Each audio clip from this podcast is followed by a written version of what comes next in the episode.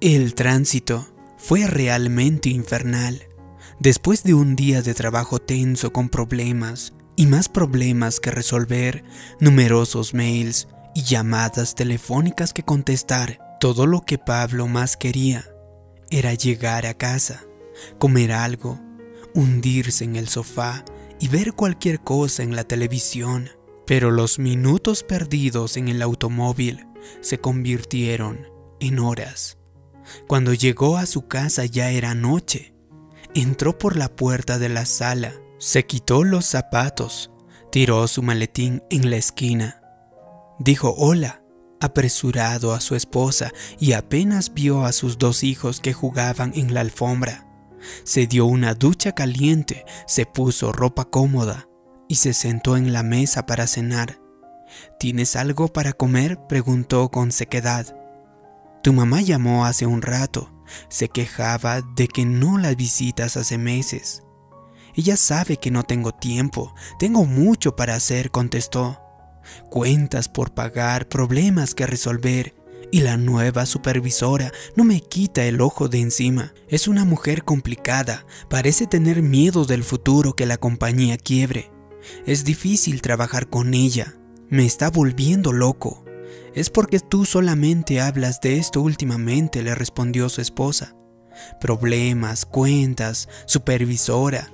¿Al menos te diste cuenta de que tus hijos están allí, en la sala?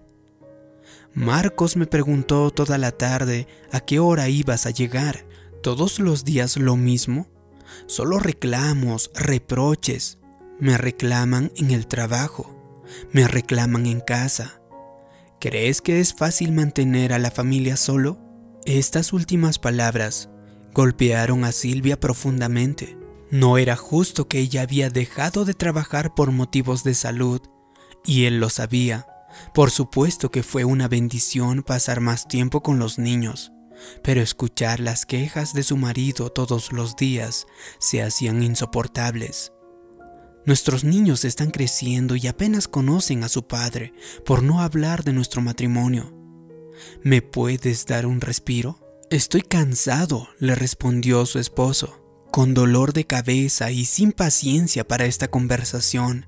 En ese momento la hija de Pablo, una niña de seis años con pelo rizado y ojitos verdes, se acercó a la pareja y le entregó un sobre a su padre, quien respondió con brusquedad. Ahora no, hija. ¿No ves que tu madre y yo estamos hablando? Se puso el papel en el bolsillo de todos modos, haciendo caso omiso de la niña, que se fue con los ojos llenos de lágrimas. Eres un reverendo estúpido, le respondió su esposa. ¿No ves lo que estás haciendo con tu hija? Para mí fue suficiente, le respondió su esposo. Me voy a la habitación, perdí el apetito. Pablo tenía clara sensación de que estaba perdiendo el control con su mundo. Un hombre tan seguro, tan lleno de sí mismo, no estaba sabiendo cómo administrar su propia vida. Los pensamientos negativos lo atormentaban, su cerebro parecía arder y los malos recuerdos del pasado empeoraban todo. Ese cuerpo de mediana edad estaba demasiado cansado debido a la falta de ejercicio físico ¿Cómo tener tiempo para eso? La supervisora, estresada, vivía pidiéndole informes. No quería pensar en nada más, solo quería descansar, dormir y tal vez no despertar. Cuando giró hacia un lado, sintió algo en el bolsillo. Tomó el sobre arrugado, lo abrió y encontró una breve carta escrita con lápices de colores. Se le revolvió el estómago y leyó, Papi, te amo. ¿Quién no se ha sentido como Pablo, aplastado por los compromisos e incapaz de hacer frente a tantas cosas a la vez? ¿Quién no ha querido tirarlo todo y huir en una isla desierta? Bueno, tal vez usted sea un suertudo, a quien todo le va bien, cuyos días transcurren de manera tranquila, sin ningún problema. Sin embargo, en este mismo momento, Millones de personas sufren los efectos de la ansiedad, el estrés y la depresión, que son problemas cada vez más comunes en este mundo alocado, exigente y confuso. Hace algún tiempo, Una declaración del famoso físico británico Stephen Hawking ganó los medios de comunicación y resonó en todo el mundo. Sin embargo, esa vez no fueron los agujeros negros ni las teorías extraordinarias acerca de los multiversos. El tema era más común y bien de este mundo. La depresión, de hecho. Hawking, quien era confinado a una silla de ruedas hace décadas debido a una enfermedad neurológica degenerativa, dio consejos a las personas que sufren de depresión. Después de hablar de los agujeros negros, el científico comparó la depresión con estos cuerpos y señaló que no importa cuán oscuro sea, no es imposible escapar de los agujeros negros. Hawking declaró, el mensaje de esta conferencia es que los agujeros negros no son tan negros como parecen, no son las prisiones eternas que pensamos. Las cosas pueden escapar de los agujeros negros posiblemente a otro universo. Así que si usted se siente dentro de un agujero negro, no se dé por vencido. Hay una forma de salir de ahí. Estas palabras de aliento de Hawking lograron animar, de hecho, a alguien como Pablo, quien está viviendo en un agujero negro de depresión, ansiedad, trauma. ¿En realidad hay salida para estos problemas? ¿Hay esperanza como salir de agujeros negros que presenta la vida? Aunque algunos exageran el dicho popular, querer es poder, tiene mucho de verdad. Cada atleta sabe que batir un récord no es el resultado de la simple preparación física, sino también del cultivo de la mente y el pensamiento. Del mismo modo, muchas de las cosas que hacemos, de las emociones que sentimos e incluso que las enfermedades que sufrimos tienen origen en los pensamientos.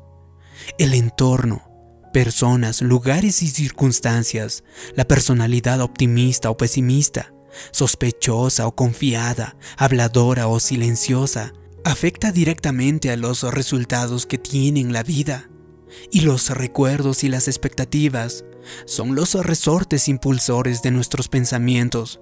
Cada persona puede controlar los pensamientos y dirigir su voluntad para obtener una reacción. Aparte de las reacciones automáticas o de las acciones repetidas como una cuestión de hábito, lo que hacemos proviene de los pensamientos que se presentan antes que los actos. Por eso, una forma de lograr un estilo de vida positiva y optimista es rechazar los pensamientos negativos y reemplazarlos con opciones positivas. Los pensamientos pesimistas a menudo sorprenden a la persona de forma automática y sin ninguna lógica. Por tanto, es importante identificarlos y cambiar ese tipo de pensamientos. Pablo, por ejemplo, antes de que se diera cuenta, estaba pensando en los problemas laborales, la supervisora molesta, las quejas de su esposa. El pensamiento optimista tiene que ser una constante, un estilo de vida, de actividad mental. Debe extenderse también a todos o casi todos los aspectos de la vida. Estas son las áreas que deben de tenerse en cuenta.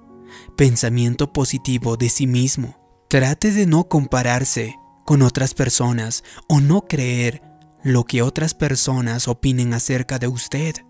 Puede que le pongan etiquetas negativas. Tenga un pensamiento positivo sobre el pasado. El pasado no puede cambiarse. Debe aceptarlo, incluso los acontecimientos desagradables que ocurrieron. No culpe al pasado por las dificultades que tiene el día de hoy. Esto es totalmente inútil. Nunca se preocupe por lo que pasó de desagradable. Déjelo atrás. En cuanto a las alegrías y las victorias que tuvo ayer, recuérdelas y disfrútelas y su actitud será más positiva. Lea Filipenses 3:13 y 14. Pensamiento positivo para el futuro. El futuro puede cambiar. Su actitud actual afecta al éxito del mañana. Pensar confiadamente y con esperanza en el futuro aumenta la probabilidad de que será más feliz. Y si hay algo negativo que pueda ocurrir, Haga planes ahora para evitarlo en lugar de angustiarse. Lea Jeremías 29:11. Coloque anteojos de tolerancia y mire a su alrededor. Aunque no todo es perfecto, también hay cosas bellas y experiencias agradables. No juzgue a las personas, sino confíe en ellas y respételas. Disfrute de lo que hacen bien. Trate de entender sus problemas y ayúdelas, si es que puede, si es que está en su posibilidad. Así su actitud le producirá satisfacción. Ciertos recelos sin ningún fundamento se apropian de la mente de muchas personas. Son ideas que no tienen ningún sentido lógico y causan infelicidad y trastornos. Por ejemplo, estamos rodeados de peligros y riesgos constantes y es natural que siempre estemos preocupados y temerosos. Pero si usted sigue así, atraerá esas cosas para su vida. Las personas a menudo tienen una tendencia general a pensar positiva o negativamente. En gran parte, esta tendencia depende del estilo de diálogo interior que tenemos con nosotros mismos. Por ejemplo, algunas personas dirán, no puedo resolver nada, todo esto es horrible, mi vida no sirve para nada, estoy perdiendo a mi familia. Pero usted debería decir, no está tan mal, podría ser peor. Tal vez con un poco de esfuerzo y paciencia, las cosas se arreglarán. No todo está mal. Soy el Hijo del Dios Altísimo. Tengo la corona de favor. Y mi vida va a cambiar para bien. Si me dedico a mi familia con calidad de tiempo, puedo mejorar esta relación. Hay personas que creen que la alegría y la felicidad son cosas de azar, un producto de las circunstancias, o incluso una cuestión de suerte. Sin embargo, por encima de lo impredecible hay una elección personal. Ser feliz es una opción. Parece que algunos prefieren ser infelices pero pueden elegir ser optimistas y disfrutar de una vida feliz. Las decisiones simples, si se toman con determinación, pueden proporcionar un gran entusiasmo y evitar el desánimo. He aquí algunos ejemplos. He decidido que voy a ser feliz. Hoy voy a ser feliz y no dejaré que el desánimo me controle. Voy a mirar el lado bueno de las cosas, a pesar de que mi supervisora se esfuerce por arruinar mi día, no me dejaré abatir. ¿Está permitiendo que los pensamientos negativos se metan en sus pies? ¿Que repriman su potencial? ¿Que incapaciten la carrera de su vida? ¿Por qué no hace algo diferente? Empiece oprimiendo la tecla eliminar de esos pensamientos. Dios tiene la última palabra. Él no habría puesto el sueño en su corazón y le hubiera dado esa promesa si él no tuviera una manera de hacer la realidad. Elimine lo que la gente negativa le ha dicho. Elimine las palabras de desánimo. Elimine los informes negativos. Usted tiene que volver a su programación original. ¿Quién le dijo que no puede tener éxito? ¿Quién le dijo que solo puede ser un estudiante mediocre? ¿Quién le dijo que no es lo suficientemente alto, lo suficientemente listo, que ha llegado a su límite. Puedo asegurarle que esas palabras no vinieron de su creador. Esos son virus tratando de contaminar su programación, la programación de su mente.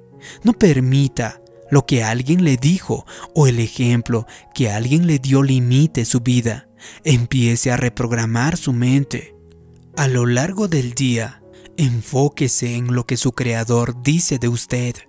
Soy bendecido, Estoy sano, tengo talento, soy valioso, mis mejores días todavía están delante de mí. Si lo hace, yo creo y declaro que todo virus es expulsado, incluso en este momento. Las fortalezas se derrumban, los patrones de pensamientos negativos equivocados que le han retenido durante años ya no tienen efecto sobre usted. Como Dios se lo prometió a Josué, usted tendrá mucho éxito y prosperará en todo lo que haga. Si te ha gustado este vídeo y crees que puede ayudar a otras personas, haz clic en me gusta, compártelo y también suscríbete en este canal. También te pido que me dejes abajo en los comentarios la siguiente declaración. Yo elimino los pensamientos negativos. Así podré saber que te ha gustado y te ha ayudado este vídeo. Gracias por tu comentario. Gracias por suscribirte. Mi nombre es David Yugra. También te invito a que te suscribas a mi canal personal. Te dejo el enlace en la descripción de este vídeo. Nos vemos en un próximo vídeo. Te mando un abrazo. Hasta pronto.